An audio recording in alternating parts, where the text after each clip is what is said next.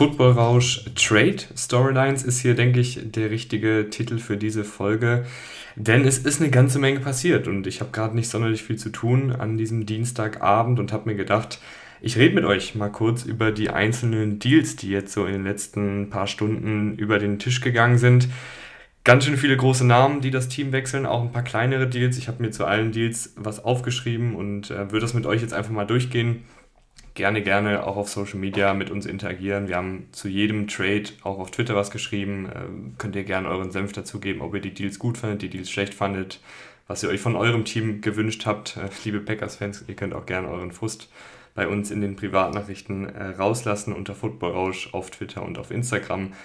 Aber starten wir gleich rein. Ich habe trotzdem, auch wenn jetzt das heute nicht passiert ist, sondern gestern, trotzdem nochmal den Deal für Roquan Smith mit reingenommen. Einen Zweit- und einen Fünftrunden-Pick schicken die Baltimore Ravens nach Chicago und kriegen dafür Roquan Smith, äh, einen Linebacker. Und ich muss sagen, der Deal, da bin ich bei beiden Seiten ehrlich gesagt ein bisschen skeptisch. Also ich, ich glaube, ihr werdet merken, dass ich hier nicht alle Deals abfeiern werde, ähm, sondern auch hier und da kritisch sein werde, wo ich halt denke, dass es vielleicht ein bisschen zu viel Kapital war, was die Teams abgegeben haben oder der Spieler vielleicht ein bisschen überschätzt wurde oder was auch immer. Und in dem Falle habe ich eigentlich eher Sorgen, nicht, dass äh, Roquan Smith kein guter Spieler ist und den Ravens nicht weiterhelfen wird, weil das wird er auf jeden Fall. Es stand jetzt der beste Linebacker im Kader. Äh, Patrick Queen hat nie die wirkliche Entwicklung hingelegt, die sich die Ravens gewünscht haben hat immer mal wieder seine Highlight-Plays drin, aber ist einfach super inkonstant in der Laufverteidigung, super inkonstant in Coverage. Und Josh Bynes, der andere Starter, ist halt ein alternder Linebacker, der über seine Erfahrung kommt, aber halt auch nicht mehr die Athletik mitbringt, äh, um jetzt wirklich auf hohem Niveau zu spielen. Ist aber kein schlechter und jetzt hast du halt mit Roquan Smith jemanden, der da wirklich ein, ein gestandener, guter Linebacker ist.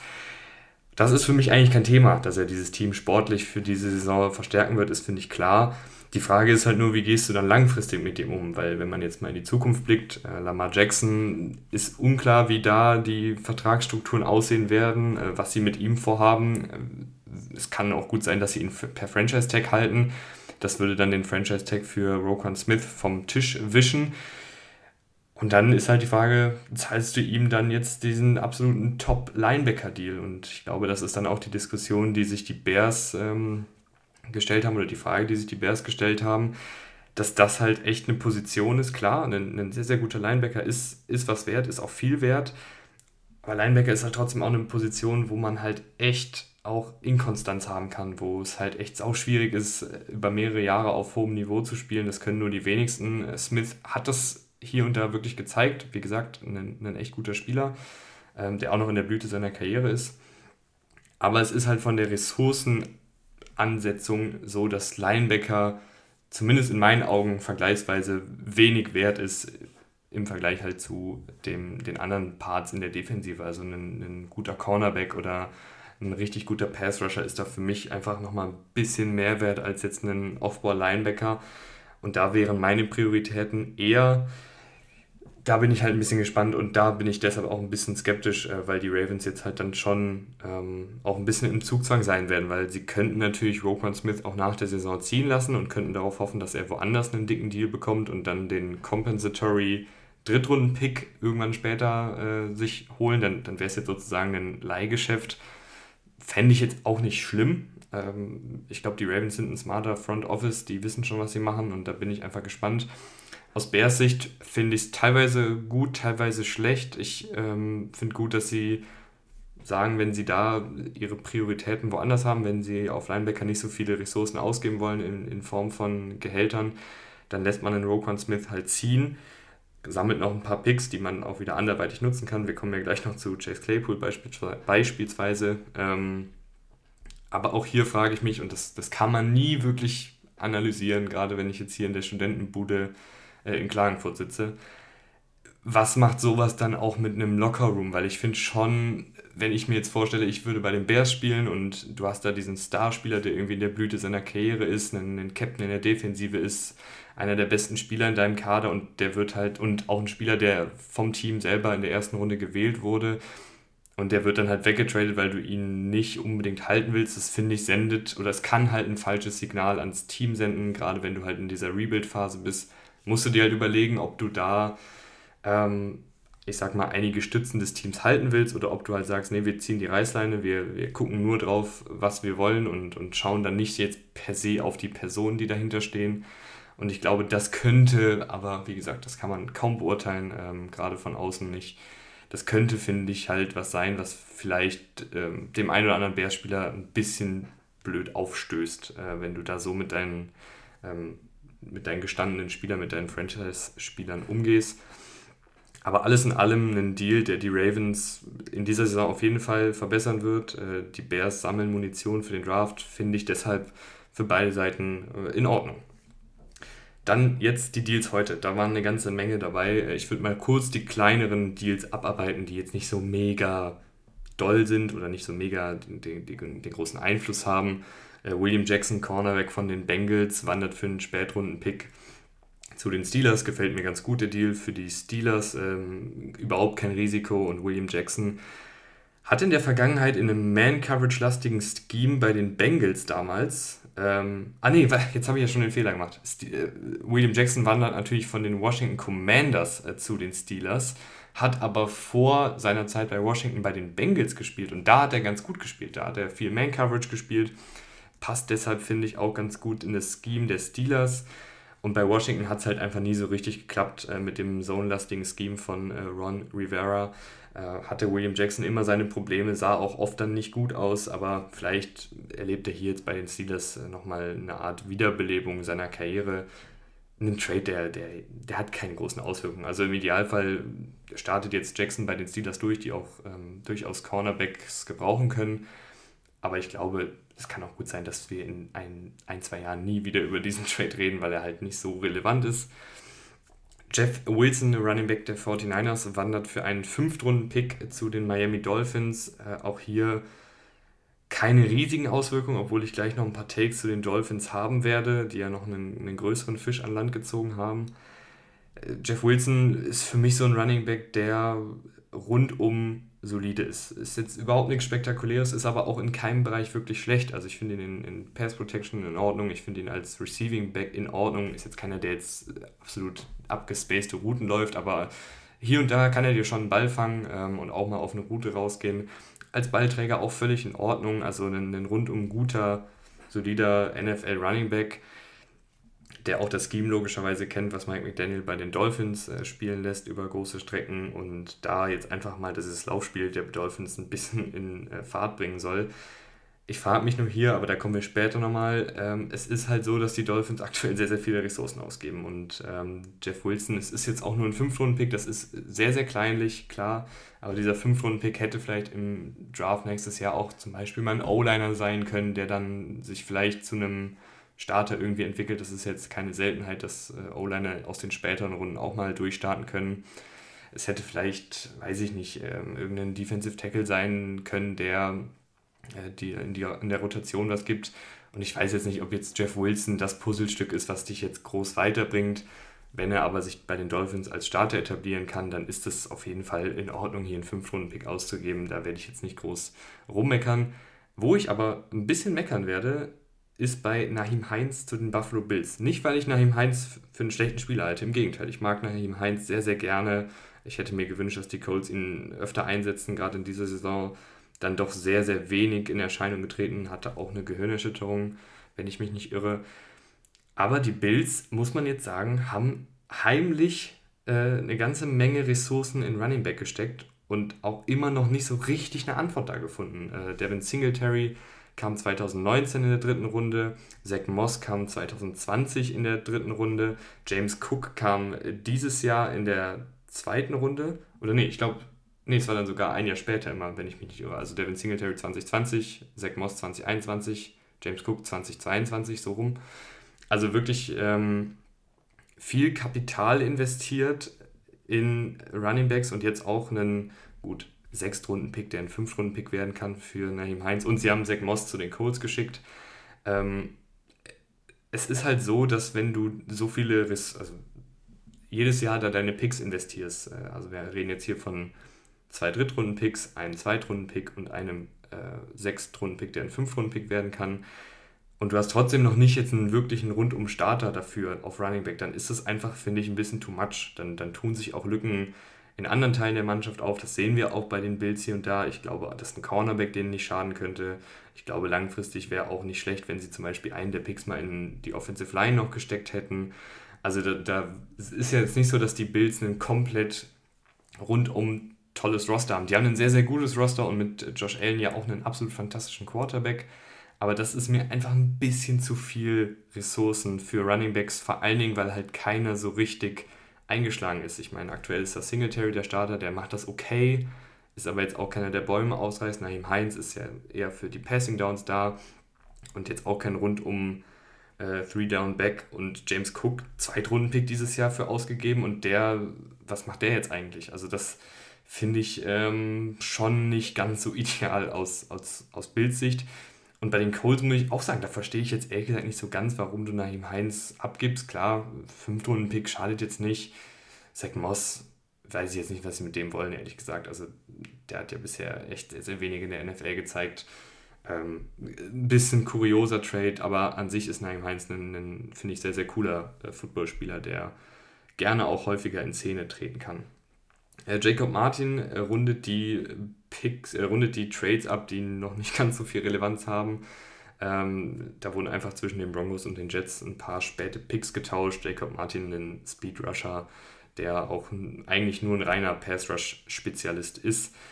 Nicht mehr, nicht weniger, sammelt auch seine Pressures. Deswegen weiß ich auch nicht so genau, ob ich den aus Jets Sicht abgegeben hätte, weil ich finde Jacob Martin eigentlich einen ganz coolen Edge Rusher, ähm, der ein sehr, sehr spezifisches Skillset hat, aber das durchaus auch gut macht. Ähm, also sammelt da wirklich still und heimlich Woche für Woche seine Pressures äh, in limitierter Spielzeit. Und bei den Broncos, da ist jetzt ja was frei geworden, weil, und jetzt kommen wir zu den größeren Trades, äh, Bradley Chubb äh, von den Broncos zu den Dolphins geht. Die Dolphins geben ab einen Erstrundpick, und zwar den von den San Francisco 49ers, also wahrscheinlich einen, der eher in der späten ersten Runde anzusiedeln ist. Einen Viertrundpick, dann noch Chase Edmonds, und kriegen dafür Bradley Chubb und einen Fünftrunden-Pick, aber erst 2025, ähm, wenn ich hier richtig informiert bin. Also ich nehme auch ganz kurz nach der Trade-Deadline auf, deswegen kann es sein, dass sich hier und da nochmal Kleinigkeiten ändern, aber im Groben und Ganzen bleibt es ja relativ gleich. Ähm, ganz kurz zu den Broncos. Aus Broncos Sicht finde ich den Trade wirklich ähm, sehr gut. Also du kriegst einen Erstrunden-Pick wieder, äh, du kriegst noch einen Running Back dazu. Das ist jetzt äh, nur die Kirsche auf der Torte sozusagen, aber Chase Edmonds, auch wenn er bei den Dolphins wirklich gefloppt ist, muss man ja leider so sagen, finde ich trotzdem noch einen, einen guter Running Back, der, der auch ein paar Spiele noch ein bisschen was geben kann und eigentlich auch besser ist als das, was er jetzt bei den Dolphins gezeigt hat. Und du tauschst halt noch mit, mit Round-Picks. Äh, ist okay, ähm, aber gerade der Erstrunden-Pick für Bradley Chubb, der auch bald einen neuen Vertrag will, finde ich wirklich in Ordnung. Vor allen Dingen, weil die Broncos dadurch jetzt auch die Möglichkeit haben, neben Randy Gregory ein bisschen rumzurotieren und zu schauen, was sie in ihren Youngstern haben. Also ein Baron Browning ähm, hat ja hier und da schon mal echt gute Ansätze gezeigt. Äh, Jacob Martin kommt jetzt noch dazu und, und wird in die Rotation geworfen. Äh, Nick Bonido hat hier und da auch schon gute Ansätze gezeigt, der Zweitrunden-Pick dieses Jahr. Also da können sie jetzt wirklich mal schauen, was sie mit ihren Youngsters so anstellen können äh, und haben dann gleichzeitig auch jetzt für den Draft noch einen Erstrunden-Pick bekommen für einen Spieler, der vielleicht nach der Saison eh äh, nicht verlängert worden wäre. Weiß ich nicht, was die Broncos da geplant haben. Und aus Miami-Sicht, und das hatte ich eben schon kurz angerissen, ich habe auch schon mit Miami Dolphins-Fans geschrieben auf Twitter. Ich finde es eine ganze Menge, muss ich ehrlich sagen. Bradley Chubb ist ein äh, guter Passwasher, gar keine Frage. Er ist auch diese Saison ein guter Laufverteidiger, sammelt seine Pressures, ähm, ist ein guter Athlet, hat eine gute Technik, aber es ist eben kein Passwasher, wo ich jetzt sage, der ist jetzt schon dieser Non-Plus-Ultra-Passwasher, eine klare Nummer 1, der an dem geht nichts vorbei, der ist in dieser Top 10 Riege von Pass-Rushern. Das ist er für mich halt nicht, sondern er ist für mich eine gute Nummer 2, schlechte Nummer 1 an sehr guten Tagen, aber jetzt kein dominanter Pass-Rusher.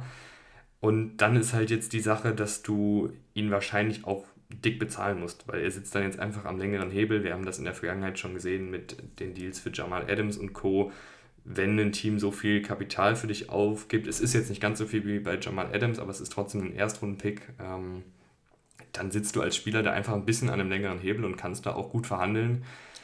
Und wenn sie ihm jetzt das Geld geben für einen sehr, sehr guten Passrusher, obwohl, obwohl Bradley Chubb halt ein Passrusher ist, der gut bis sehr gut ist, aber auch in der Vergangenheit Verletzungsprobleme hatte, dann laufen die Dolphins halt Risiko, dass ihnen diese ganzen dicken Deals und auch der Fünftrunden-Pick, den er jetzt für einen Running Back mal hingeworfen hat, irgendwann um die Ohren fliegen, weil dann läufst du in meinen Augen halt Gefahr, dass du einige wenige Spieler sehr, sehr gut bezahlst, die auch sehr, sehr gut sind, aber dann fehlt halt so ein bisschen die Balance im Kader. Das sehen wir jetzt zum Beispiel bei den Rams, die auch mit ihren Superstars ähm, natürlich sehr, sehr gute Spieler haben, aber die auch fürstlich bezahlen. Aber dann fehlt halt irgendwie, dann fehlen zwei O-Liner, dann fehlt ein Cornerback, dann fehlt noch ein anderer Pass-Rusher. Also das, das sind dann einfach Lücken, die sich auftun.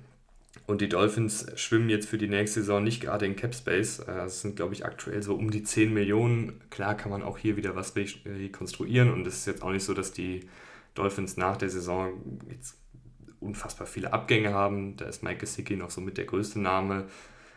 Aber es ist halt einfach so, dass dass, dass der Spielraum für Fehler jetzt sehr, sehr dünn wird, wenn du jetzt halt ähm, den Erstrunden-Pick zum Beispiel abgibst. Äh, ist jetzt zum Beispiel auch Tour der klare Starter. Ich, ich sehe jetzt kein Szenario mehr, in dem sie zum Beispiel sagen, dass sie im Draft nächstes Jahr auf den Quarterback gehen. Ist auch gerade nicht nötig, bevor jetzt Dolphins-Fans lostippen, weil, weil Tour, finde ich, spielt gut. Ähm, aber auch hier ist mir noch die Sample Size zu klein. Bei Tour jetzt, aber ich möchte jetzt auch gar nicht so eine große Tour-Diskussion starten. Aber auch hier ist mir die Stichprobe noch zu klein, dass ich jetzt sage, Tour ist jetzt der Franchise-Quarterback für die nächsten fünf Jahre. Da würde ich einfach gerne noch ein bisschen mehr sehen. Er ist auf einem guten Weg, er macht das Scheme, er macht das im Scheme auch gut, aber für mich halt jetzt noch kein Quarterback, wo ich jetzt ähm, einfach darauf vertraue, dass er da jetzt die nächsten Jahre problemlos die Zügel übernehmen kann.